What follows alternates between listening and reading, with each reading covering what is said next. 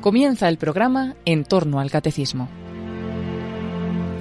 Como complemento a las explicaciones del padre Luis Fernando de Prada dentro de su programa sobre el Catecismo de la Iglesia Católica, retomamos la reposición en varios sábados de una serie de programas de vida en Cristo que el propio padre Luis Fernando dedicó en el año 2019 a la virtud de la fe.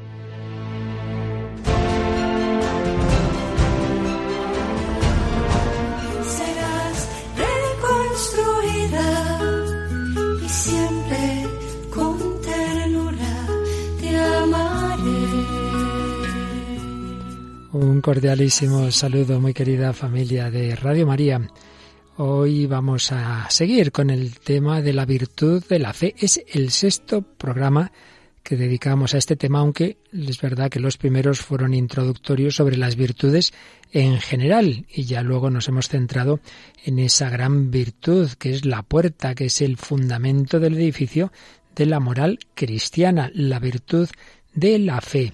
Hemos ido viendo diversos aspectos de una manera, si queréis, fragmentaria, pero hoy en cambio vamos a intentar resumir ordenadamente lo que hemos visto hasta ahora de la manera más fácil, más segura que tenemos, que es con el catecismo. Para eso lo tenemos, el catecismo de la Iglesia Católica, una síntesis bien hecha, magníficamente hecha, de lo más esencial que el católico debe tener en cuenta sobre todos los temas, ese catecismo que todos debemos tener no simplemente ahí de adorno, sino leer de una manera progresiva, ordenada, o según van saliendo los temas, buscando lo que más nos interese, o de las dos formas, por supuesto.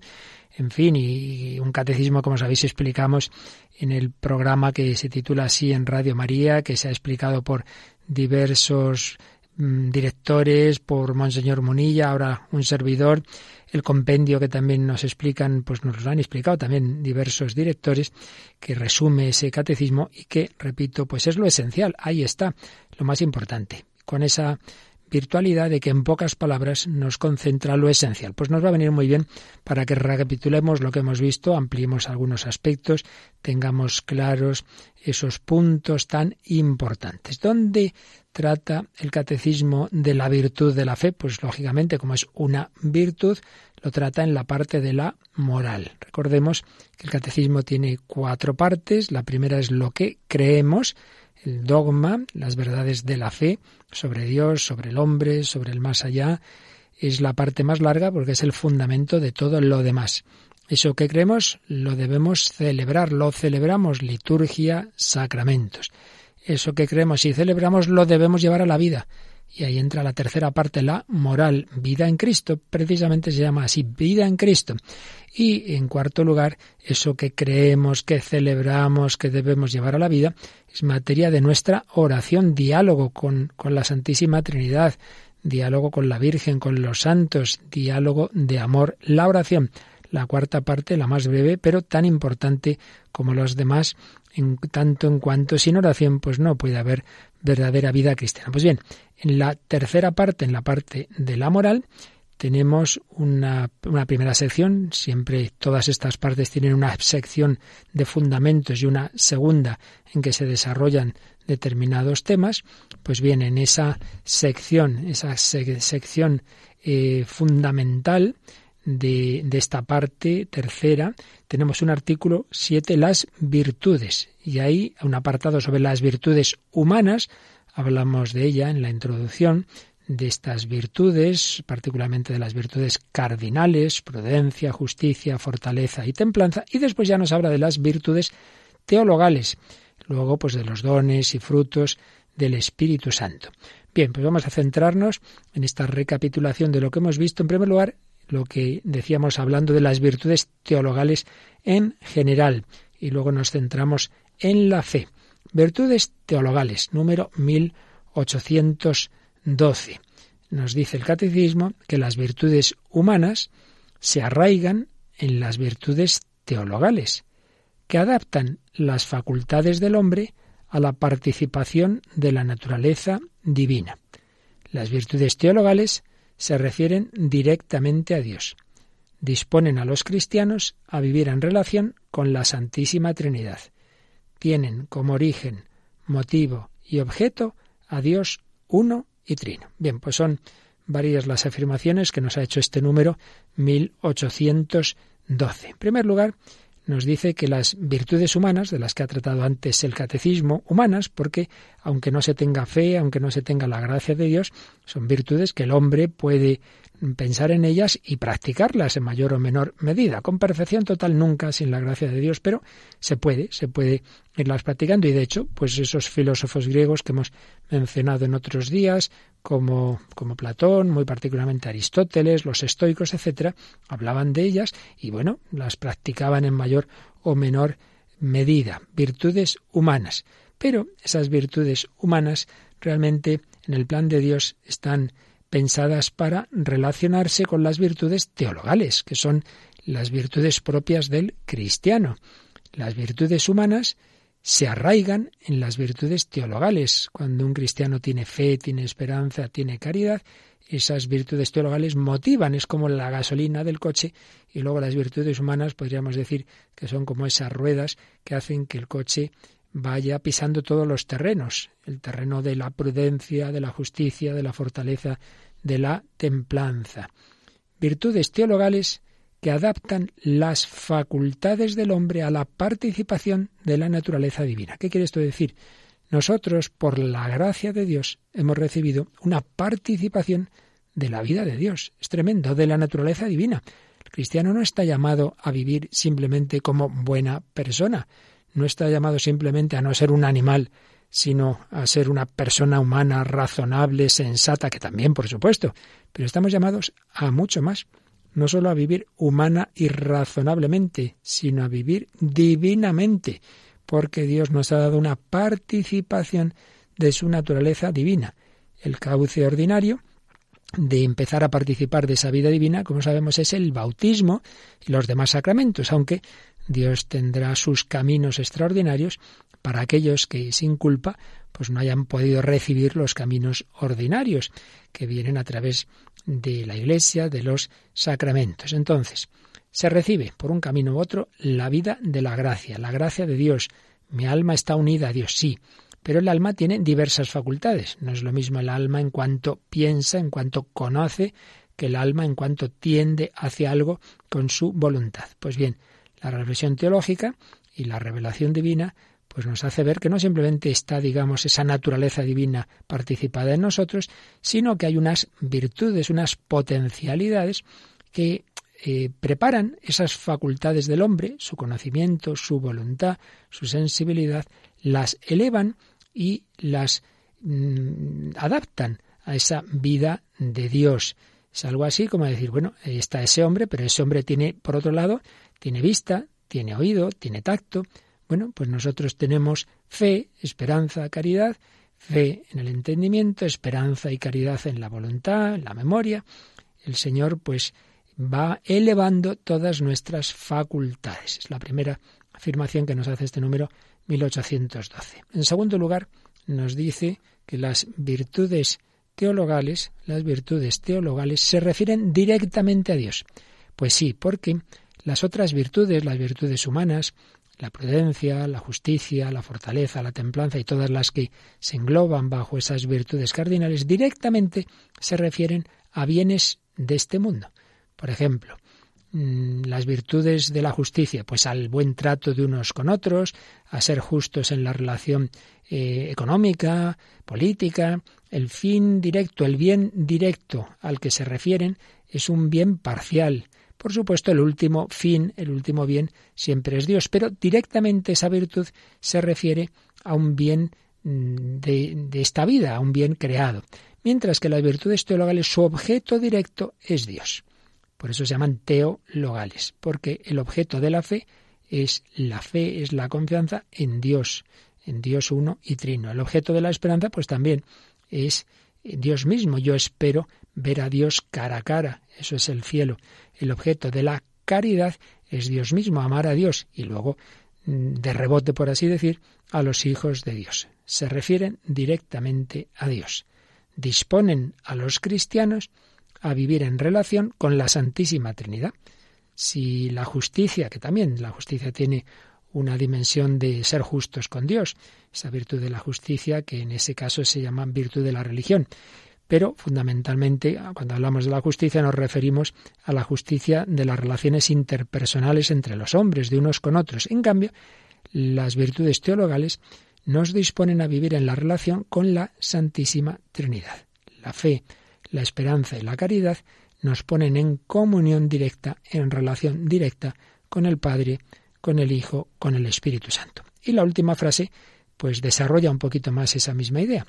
Las virtudes teologales tienen como origen, motivo y objeto a Dios uno y trino. Fijaos tres matices.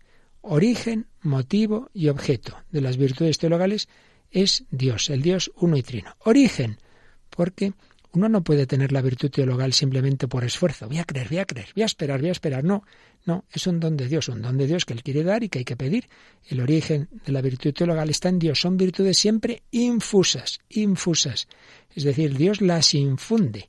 Nosotros podemos disponernos, podemos pedirlas, pero no las conseguimos por el esfuerzo. Mientras que la templanza, por ejemplo, pues uno va luchando contra sus inclinaciones, no se deja llevar de lo placentero sin más, va teniendo dominio de su cuerpo, bueno, podría conseguirlo por su esfuerzo, sin necesidad, aunque siempre es muy importante la ayuda de Dios, pero bueno, podría, podría uno tener una virtud humana por su propio esfuerzo. No así con las virtudes teologales. El origen siempre es Dios. El motivo de la virtud también es Dios, porque ¿Por qué creo yo en Dios? Pues que el motivo es que me fío de Dios porque Dios no puede engañarse ni engañarnos. ¿Por qué espero en Dios?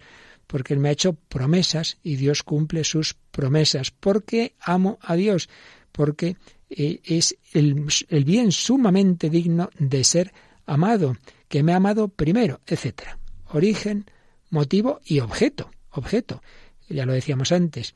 La virtud teologal se dirige directamente a Dios. Creo en Dios, espero en Dios, amo a Dios, al Dios uno y trino. Así pues, un primer número del catecismo que nos sirve para resumir lo que hemos visto en días anteriores sobre las virtudes teologales en general. Y otro número, en 1813, sigue hablando de estas tres virtudes teologales. Nos dice que estas virtudes teologales fundan, animan y caracterizan el obrar moral del cristiano. Es decir, es lo específico del cristiano. Tú podrías conocer un pagano, una persona pues que no sea creyente, que no sea cristiano, y bueno, y sin embargo, que sea un hombre pues justo, que sea un hombre honrado, honesto, veraz, bien, puede ser en mayor o menor medida, porque vivir en plenitud toda la vida moral sin la gracia de Dios pensamos que a largo plazo es imposible, pero bueno, podría ser, en principio, encontrar en efecto, pues, y las, claro que sí, no faltaría más, personas que sin ser creyentes, bueno, tienen una serie de virtudes morales. Pero eso no es lo especial del cristiano. El verdadero cristiano lo que le distingue las virtudes específicas, las que no puede tener un no cristiano son precisamente estas, las teologales. La fe, que no simplemente es creer en Dios, en Dios cree mucha gente, como una creencia, incluso como eh, fruto de un razonamiento, porque la razón nos lleva a concluir que Dios existe. Pero como vimos y volveremos a ver enseguida, la fe no simplemente es una creencia razonable en Dios, sino que es un apoyo en Él como fruto de una virtud infusa. Entonces la fe es algo específicamente cristiano, la fe de la que aquí estamos hablando como virtud teologal. Lo mismo la esperanza, no simplemente es un deseo que todos los hombres podemos tener de felicidad, tenemos de hecho, de felicidad, de vida eterna, no, no, no, no. Es la certeza, la esperanza cierta de que Dios quiere cumplir sus promesas, esas promesas de darnos la felicidad eterna.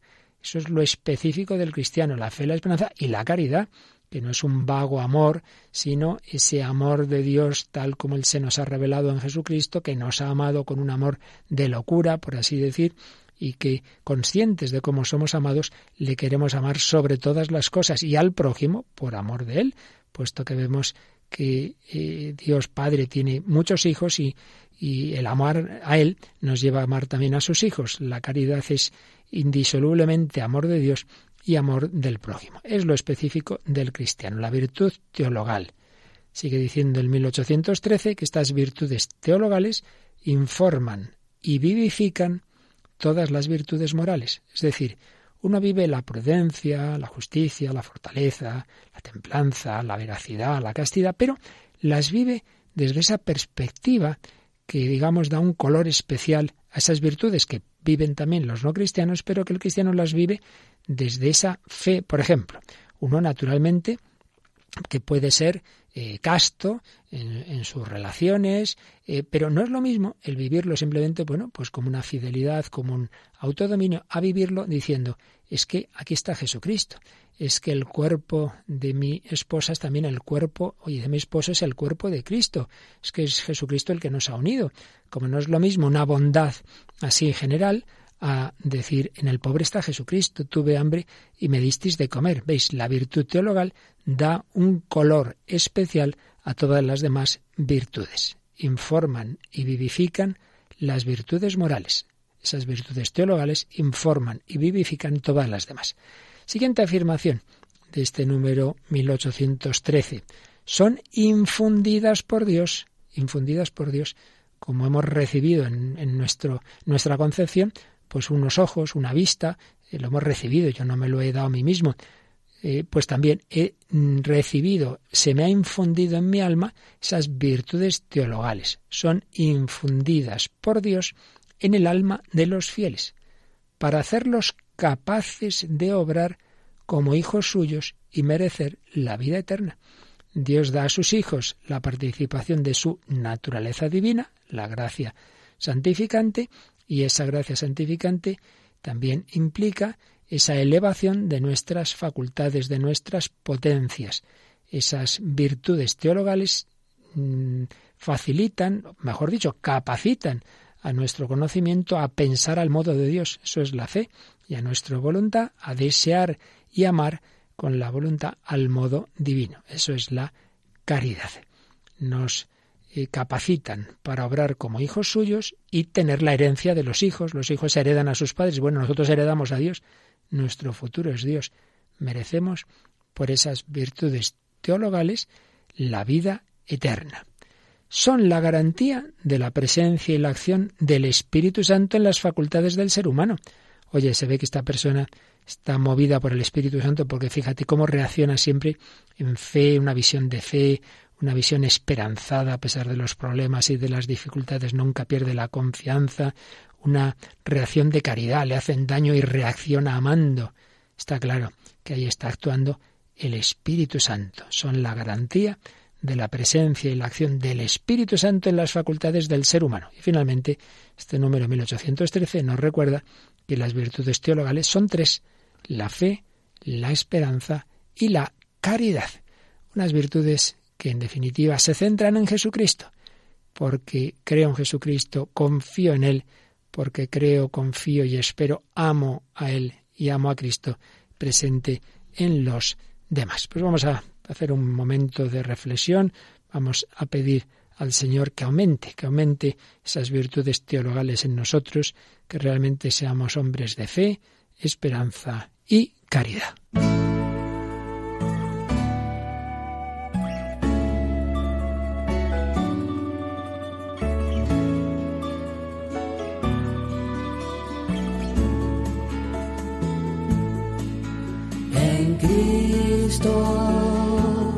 Mi confianza. Y de solo mi asiento en sus cansancios mi aliento y en su imitación mi honranza aquí estriba mi firmeza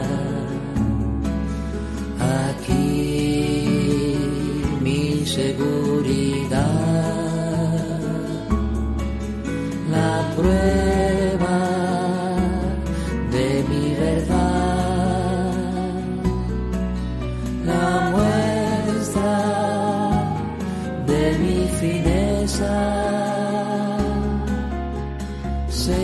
Gozo en el llanto, sobresalto mi reposo mi sosiego doloroso y mi bonanza el quebranto, entre borrascas mi amor y mi regalo en la herida, esté en la muerte mi vida y en desprecios mi favor, mis tesoros en pobreza y mi triunfo en pelear, mi descanso en trabajar y mi contento en tristeza, en la oscuridad mi luz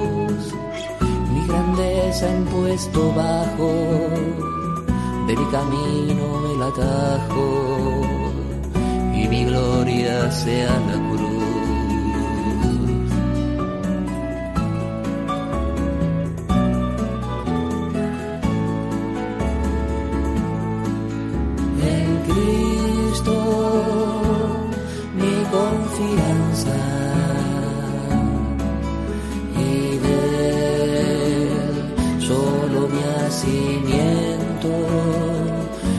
cansancios mi aliento y en su imitación mi alabanza. Aquí estriba mi firmeza. Aquí mi seguridad.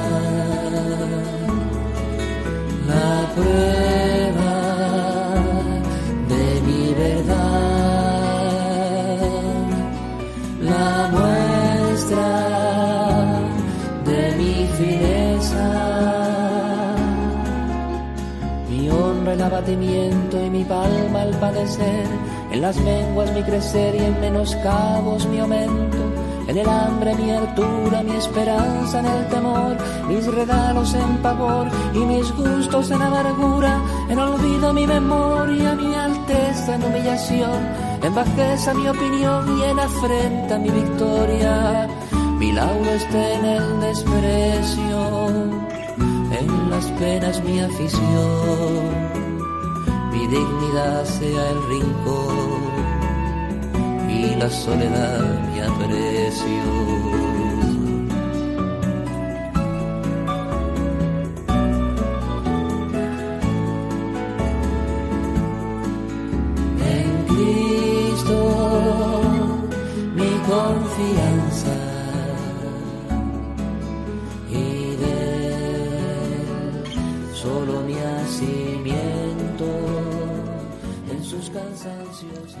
Cristo mi confianza en todo momento, en los buenos, en los malos, en las alegrías, en las penas, en la enfermedad, en la salud, en Cristo mi confianza. Aquí seguimos en Radio María, en Vida en Cristo, un servidor Padre Fernando de Prada, hablando de la virtud de la fe. Antes hemos hecho un resumencito de lo que habíamos visto en su momento sobre las virtudes teologales. Hoy lo estamos haciendo sirviéndonos del catecismo, que en otro programa explicamos con más calma, aquí de una manera más resumida de cara a nuestra vida espiritual.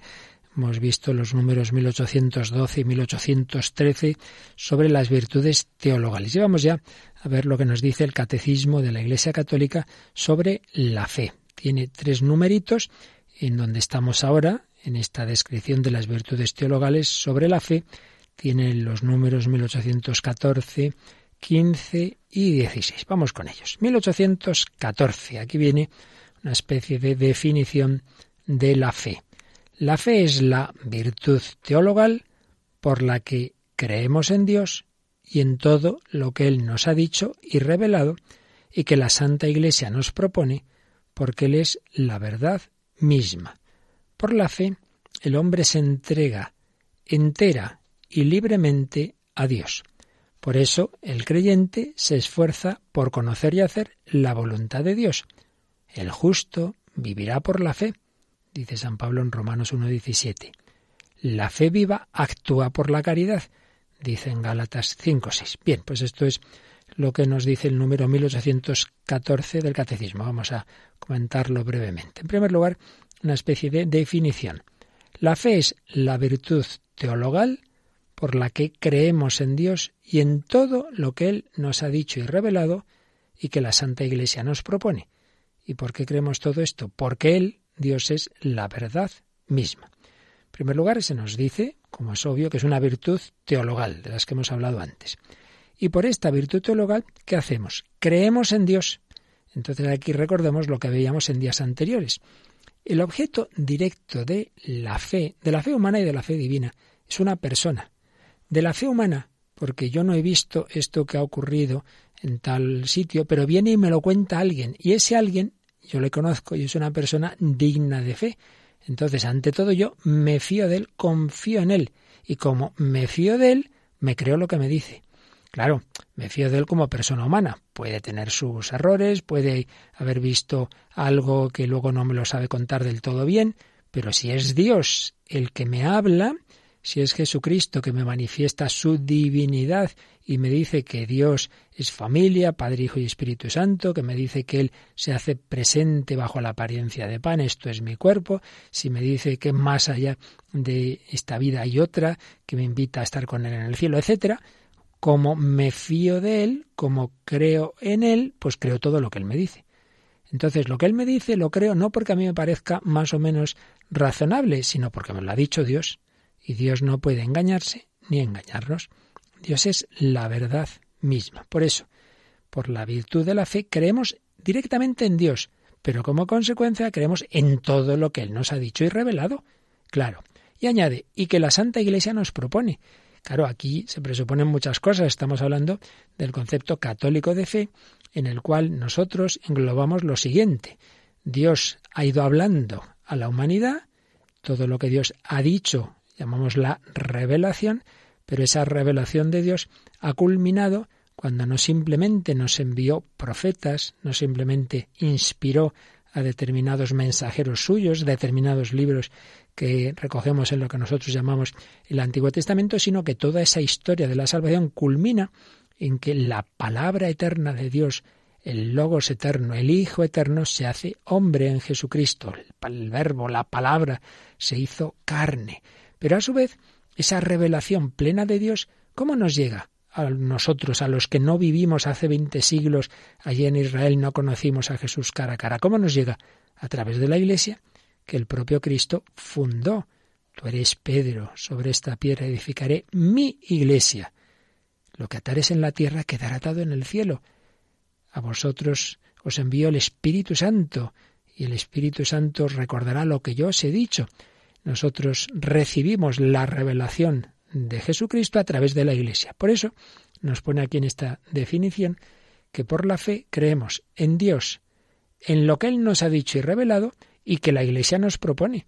La Iglesia nos transmite esa revelación que ha recibido de su Señor, que viene de Cristo por esos cauces que en otros programas veíamos de la Sagrada Escritura y de la tradición, y que tiene esa asistencia del Espíritu Santo en la jerarquía de la Iglesia para mostrarnos esa revelación para interpretarla correctamente. La fe es la virtud teologal por la que creemos en Dios y en lo que Él nos ha dicho y revelado, y que la Iglesia nos propone. Y el motivo de creerlo es que Dios es la verdad suma, la verdad suprema, la verdad misma, que no puede engañarse ni engañarnos. La siguiente frase de este número, 1814, dice que por la fe el hombre se entrega entera y libremente a Dios. Muy importante. La fe no es meramente que yo pienso esto con mi cabeza y me quedo aquí sentado en mi silla, igual que podría decir que dos y dos son cuatro, pues muy bien que lo sean, no, eso no cambia mi vida, no, no, no es una verdad abstracta, es una entrega de la persona a Dios. Me entrego enteramente. Yo creo en que Jesucristo es mi Señor y Salvador y me quedo tan pancho, pues ya se que no te lo crees mucho. Yo creo que Jesús está en la Eucaristía y nunca voy a la iglesia a orar ante la Eucaristía, pues ya se ve que no te lo crees mucho yo me creo que es necesario comer y beber el cuerpo y la sangre de Cristo, nunca comulgo. Pues hombre, no disimulas muy bien esa fe. No, no, no. Por la fe el hombre se entrega a Dios, se entrega. Si es una fe viva, si es una fe verdadera, tiene esa consecuencia. Oye, yo me fío de ti, yo me fío de ti, yo te quiero mucho, yo te quiero mucho, pero, pero te quiero mucho, pero lejos. Pues ya se ve que no quieres mucho a esa persona. Nos casamos, no, no, no, si yo te quiero, pero tú en tu casa y yo en la mía. Pues, pues vaya amor más extraño por la fe el hombre se entrega enteramente a Dios, entera y libremente a Dios. Porque, esto también lo vimos, la fe es razonable, Dios nos da motivos para fiarnos de Él. Pero que sea razonable no quiere decir que sea evidente. Entonces tienes que creer sí o sí, porque esto es, que te manifiesta la luz que te deslumbra de tal manera que no tienes más que decir que sí. Pues no. Dios da suficiente luz para que el hombre se entregue, se fíe de él, pero también deja suficiente margen de oscuridad para que esa respuesta sea libre, para que tú puedas decir, bueno, bueno, a saber, saber, a saber si esto será así. No, no, no quiero meterme líos, no quiero comprometerme. En cambio, aquel que abre su corazón a la verdad y, recibe en sí esa llamada de la gracia y por otro lado la exposición de la fe con sus razones, pues tiene esa, esa posibilidad de con su voluntad libre decir un sí libre a Dios, libre y por tanto meritorio por la fe. El hombre se entrega enteramente y libremente a Dios.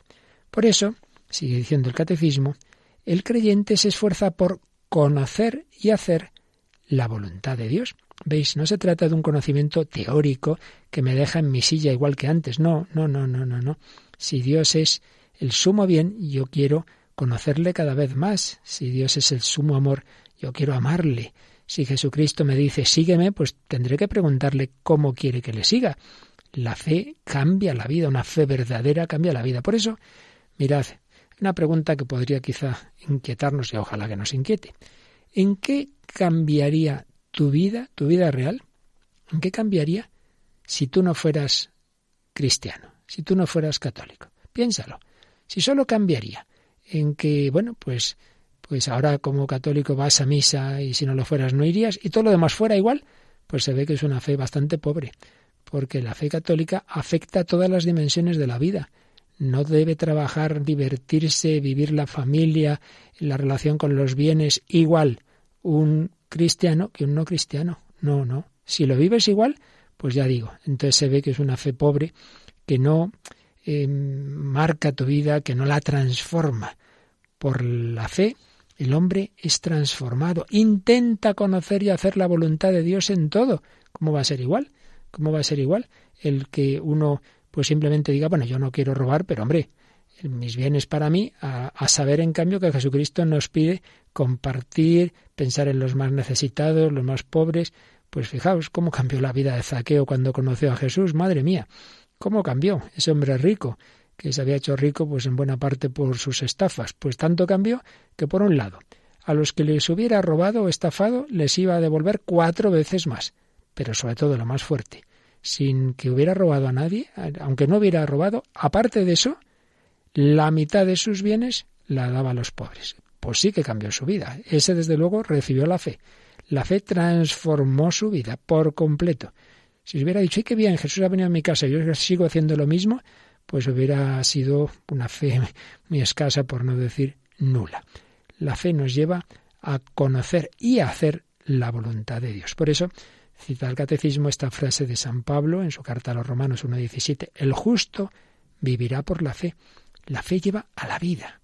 Y también nos dice otra frase de San Pablo, en este caso en la carta a los Galatas, la fe viva actúa por la caridad. La fe viva, porque como veremos enseguida, uno puede tener fe, pero una fe muerta, es decir, una fe que no lleva a ese amor de Dios, una fe muerta. En cambio, la fe viva, ¿en qué se nota que está viva? En que se manifiesta en la caridad. Una fe viva que actúa por la caridad, por la caridad. Pues pedimos de nuevo al Señor que aumente nuestra fe, que nos fiemos totalmente de Él, que esa fe, que esa confianza se convierta realmente en caridad fe, esperanza y caridad, una fe viva, una fe esperanzada, una fe llena de amor.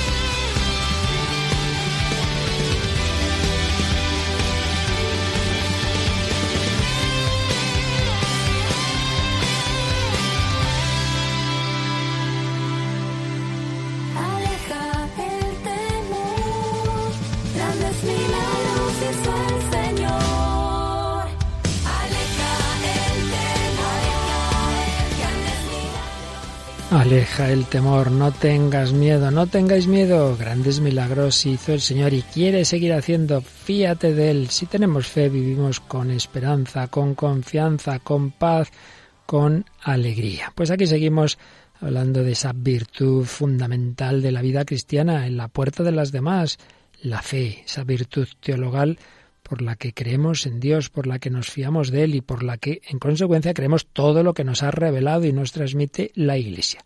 Pero vamos a seguir viendo hoy en este resumen sobre esta virtud de la fe que nos hace el Catecismo de la Iglesia Católica, vamos a seguir viendo que la fe, lo normal es que se convierta en esperanza y en caridad, pero no siempre es así.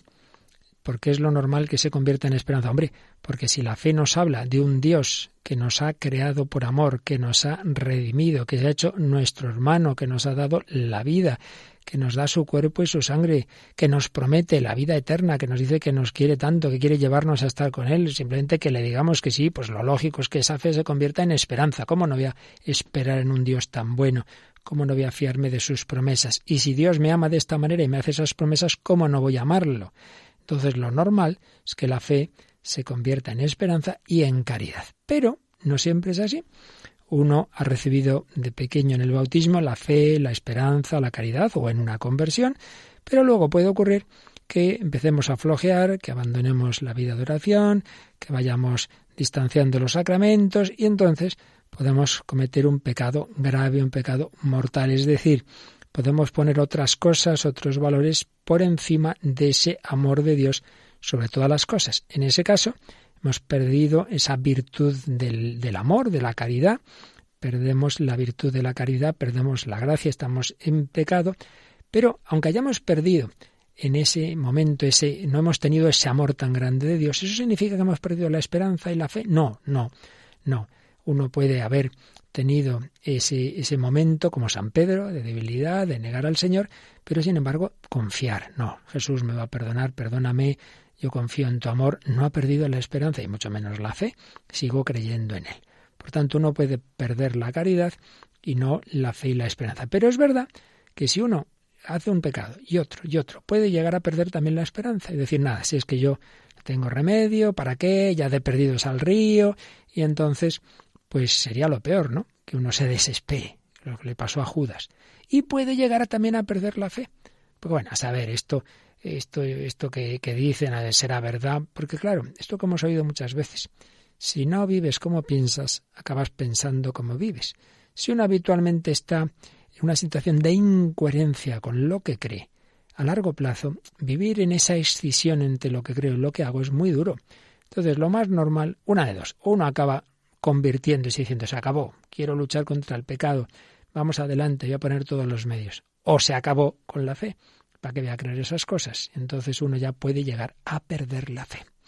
Por eso, el número 1815 nos dice lo siguiente. El don de la fe permanece en el que no ha pecado contra ella. Pero la fe sin obras está muerta, privada de la esperanza y de la caridad, la fe no une plenamente el fiel a Cristo, ni hace de él un miembro vivo de su cuerpo. Es decir, como os decía, uno puede pecar en cualquier campo, en el quinto mandamiento, matando a un inocente, en el sexto, pecando gravemente contra la castidad, en el séptimo, en, en injusticias, en terreno económico, etcétera, pero no por eso pierde la esperanza y la caridad. La fe se pierde pecando contra la fe directamente. Por eso la primera frase del 1815 es que el don de la fe permanece en el que no ha pecado contra ella, en el que no hace un pecado directo contra la fe, que ya veremos qué pecado puede ser eso. Pero aunque permanezca esa fe, si esa fe no está informada por la esperanza y por la caridad, si no se lleva una vida espiritual, si uno vive en pecado mortal, esa, esa fe sí tiene fe, menos mal, pero esa fe sin obras está muerta. Es una frase de la palabra de Dios porque está en la carta de Santiago, Santiago 2.26. La fe sin obras está muerta. Y es que, privada de la esperanza y de la caridad, la fe no une plenamente el fiel a Cristo. Hombre, algo le une, porque crees en Él, porque hay un apoyo en Él, pero pequeño. No une plenamente el fiel a Cristo, ni hace de él un miembro vivo de su cuerpo. Sí, sigues siendo miembro de la Iglesia. Sí, si no reniegas, si no apostatas, eres católico, eres miembro de la Iglesia, pero un miembro no vivo, no está vivo, tu, tu alma no está viva, porque no tienes la vida de Dios, te falta esa vida divina. Por eso, santos que han tenido luces especiales de Dios para, para ver las almas, como San Juan María Vianney, Santo Cura de Ars, que tantos miles y miles de personas confesó, muchísimas veces hombres que llevaban muchos años sin confesar, y simplemente los veía y tenía salud.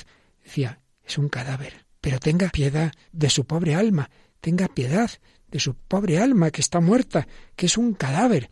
Veía como un cadáver en aquellos que no vivían en la gracia de Dios. Quería resucitarlos, y así lo hacía Dios a través de su ministerio de la confesión. La fe sin obras está muerta. Una fe sin esperanza y caridad no nos quita el ser miembros del cuerpo místico de Cristo, miembros de la Iglesia, pero miembros muertos.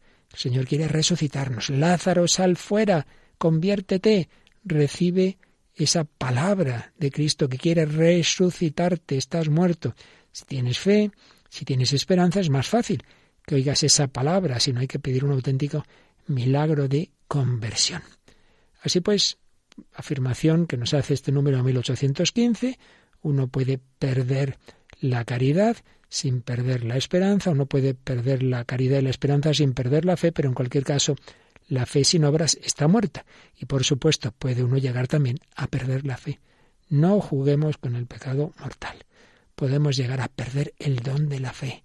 Te quedas sin sentido en la vida, te quedas en la soledad, te quedas sin saber que hay más allá de la muerte, te quedas en esa situación del hombre que está en un laberinto, que no sabe ni por dónde se empieza ni por dónde se acaba, que estamos en medio de un mundo sin sentido, que no sabe de dónde viene ni a dónde va. No juguemos con el don sagrado de la fe. Finalmente, en este apartadito sobre la virtud de la fe, que nos ofrece el Catecismo de la Iglesia Católica dentro del Tratado de las Virtudes Teologales llegamos al número 1816. ¿Qué nos dice ahí? Pues ahí nos habla ya no simplemente de vivir interiormente la fe, sino de dar testimonio de ella. Dice lo siguiente, el discípulo de Cristo no debe sólo guardar la fe y vivir de ella, sino también profesarla, testimoniarla con firmeza y difundirla. Y difundirla y cita al Concilio Vaticano II, la Constitución Lumen Gentium, que decía lo siguiente: Todos vivan preparados para confesar a Cristo ante los hombres y a seguirle por el camino de la cruz en medio de las persecuciones que nunca faltan a la Iglesia. Cita de la Lumen Gentium. Y sigue diciendo el Catecismo: El servicio y el testimonio de la fe son requeridos, son necesarios para la salvación. Y aquí nos trae unas palabras fuertes de Jesús en Mateo 10, 32, 33. Todo aquel que se declare por mí ante los hombres, yo también me declararé por él ante mi Padre que está en los cielos. Pero a quien me niegue ante los hombres, yo también lo negaré ante mi Padre que está en los cielos. Así pues, número 1816, que nos habla de que esa fe, que es un don interior, si es verdadero don, tiene que manifestarse hacia afuera también. No basta con guardar la fe y vivir interiormente de ella, sino que hay que profesarla, es decir, manifestarla sin miedo, testimoniarla con firmeza y difundirla. Por eso, decía uno de los primeros autores eclesiásticos en la historia de la Iglesia, si no recuerdo mal, Tertuliano, el cristiano o es apóstol o es apóstata. ¿Qué quiere esto decir? Que si tú de verdad crees en el amor de Dios, crees que Dios Padre invita a todos sus hijos, a todos los hombres a entrar en su casa, en su familia, crees que Jesucristo ha venido por cada hombre, por cada mujer, que es el camino, la verdad y la vida para todos, es el único capaz de perdonar nuestros pecados, de liberarnos de nuestras esclavitudes, de hacernos felices, de darnos sentido a la vida, de llevarnos al cielo. Si tú te crees esto y no se lo cuentas a nadie, y no se lo cuentas a ese que anda perdido, y no se lo dices a ese que anda agobiado por sus culpas, no le dices que hay un camino de perdón. Hombre, o es que no te lo acabas de creer todo eso que, que, decimos de, de, núcleo de nuestra fe, o vamos, eres muy egoísta, como no le cuentas al otro lo que a ti te da la paz, la felicidad, pues, pues o es que realmente tú no vives eso, o es que no te importa nada la felicidad del otro, con lo cual, pues mala señal, ¿verdad? Así pues, se nota en si tenemos poca, mucha o ninguna fe, en cómo actuamos hacia afuera, en, en qué hacemos con la fe, qué hacemos con los demás, qué hacemos con los demás. Y por supuesto, no digamos si llega una situación que de una manera o de otra llega, y en unos sitios de manera sangrienta, en otros de manera más solapada, una situación de ir contracorriente, que se da también. Ahora, hoy día, pues en algunos sitios, repito, pues con, con, precio de sangre y en otros, como en nuestro contexto, pues no es una persecución sangrienta, pero vaya, es evidente que hoy día el católico es ya más bien la excepción y es ir contracorriente en muchos ambientes. Bueno, pues ahí se ve, si tienes fe, si aunque se rían de ti, aunque se metan contigo, pues sí, sí, yo soy católico, pues sí, sí, pues yo voy a misa, pues tal, pues no estoy de acuerdo con eso, con lo otro. Por eso dice el catecismo, citando al Concilio Vaticano II, que todos debemos estar preparados para confesar a Cristo ante los hombres y a seguirle por el camino de la cruz, que en muchos países es ir a misa y no saber si vas a salir, porque te puedes encontrar un atentado, porque te pueden secuestrar, porque te pueden matar, y en otros países, como el nuestro, pues no es eso, pero sí es que se pueden reír de ti, que te pueden ridiculizar, que los medios de comunicación atacan a este obispo, a este otro, seguirle por el camino de la cruz, por el camino de la cruz. Si al maestro lo han perseguido, también al discípulo, naturalmente, seguirle por el camino de la cruz, en medio de las persecuciones que nunca faltan a la Iglesia. No nos extrañemos, pero si han perseguido al Maestro, ¿cómo no nos van a perseguir a nosotros? Normal. Nunca faltan, ni han faltado, ni faltarán persecuciones a la Iglesia, porque la Iglesia es la presencia de Cristo en medio del mundo. Y simplemente con recordar lo que el Señor nos ha enseñado, pues hay gente que esto no le gusta, no le gusta. Si yo no te obligo a nada, pero, pero ya, pero tu mera vida, pues es para mí algo que me inquieta. No todos hacemos lo mismo, entonces ya, como de alguna manera me está cuestionando, entonces me sienta mal que haya cristianos, entonces pues a fastidiar, a, fastidiarte y a perseguirte de una manera o de otra. Y claro, hay que mantenerse firme hasta el punto de que si uno por cobardía, por salvar el prestigio o incluso la propia vida, negare a Cristo, pues hombre, se juega su salvación eterna. Y por eso este número, 1816, ha terminado con esa frase de Jesús, aquel que se declare por mí ante los hombres, yo también me declararé por él ante mi Padre que está en los cielos. Pero a quien me niegue ante los hombres, lo negaré yo también ante mi Padre que está en los cielos. Por eso hay que pedir al Señor, Señor, dame, aquí hay otra virtud relacionada con la fe, que es la virtud de la fortaleza. Claro, es muy cómodo ser católicos en un ambiente en que todo el mundo lo es, pero cuando no es así, necesitamos esa virtud de la fortaleza. Más vale salvar la fe que salvar la cabeza, que antes o después la voy a perder porque todos acabaremos muriendo. Pero no mueras eh, perdiendo la fe, la esperanza, traicionando a Cristo.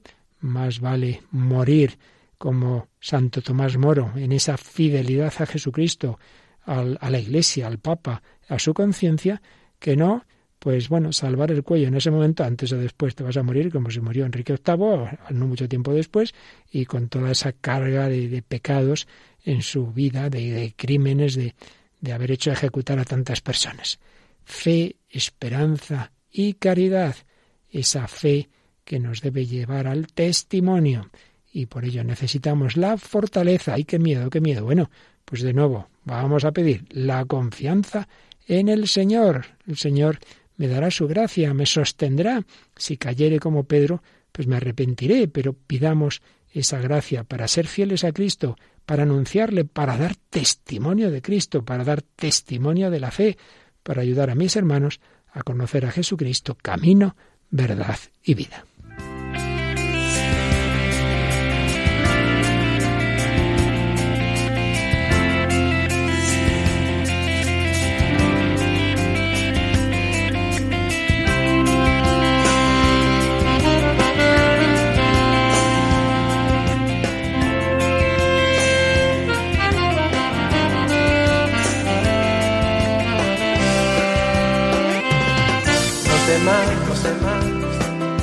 Inquietos, aunque no me podáis ver, porque yo salí del Padre y con Él debo volver, a pesar de la tristeza, a pesar del sufrimiento en la dificultad confía. Yo he vencido al mundo, la muerte y el pecado ya no tienen poder sobre mí. Confía, yo he vencido al mundo, la muerte y el pecado ya no tienen poder no temas, yo no estoy solo, porque el Padre conmigo está. Os hablé de estas cosas,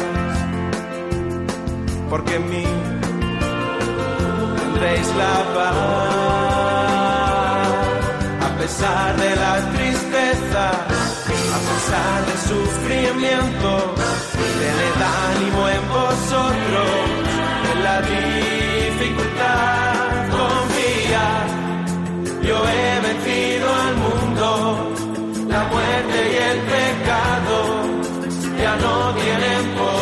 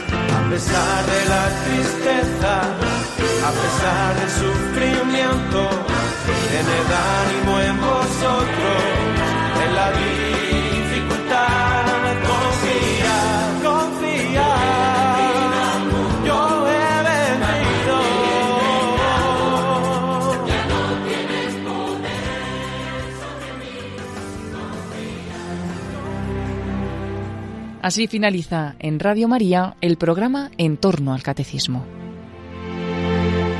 Como complemento a las explicaciones del padre Luis Fernando de Prada en su programa sobre el catecismo de la Iglesia Católica, hemos retomado a partir de este sábado la reposición que haremos en varios sábados de una serie de programas de vida en Cristo que el propio padre Luis Fernando dedicó en el año 2019 a la virtud de la fe.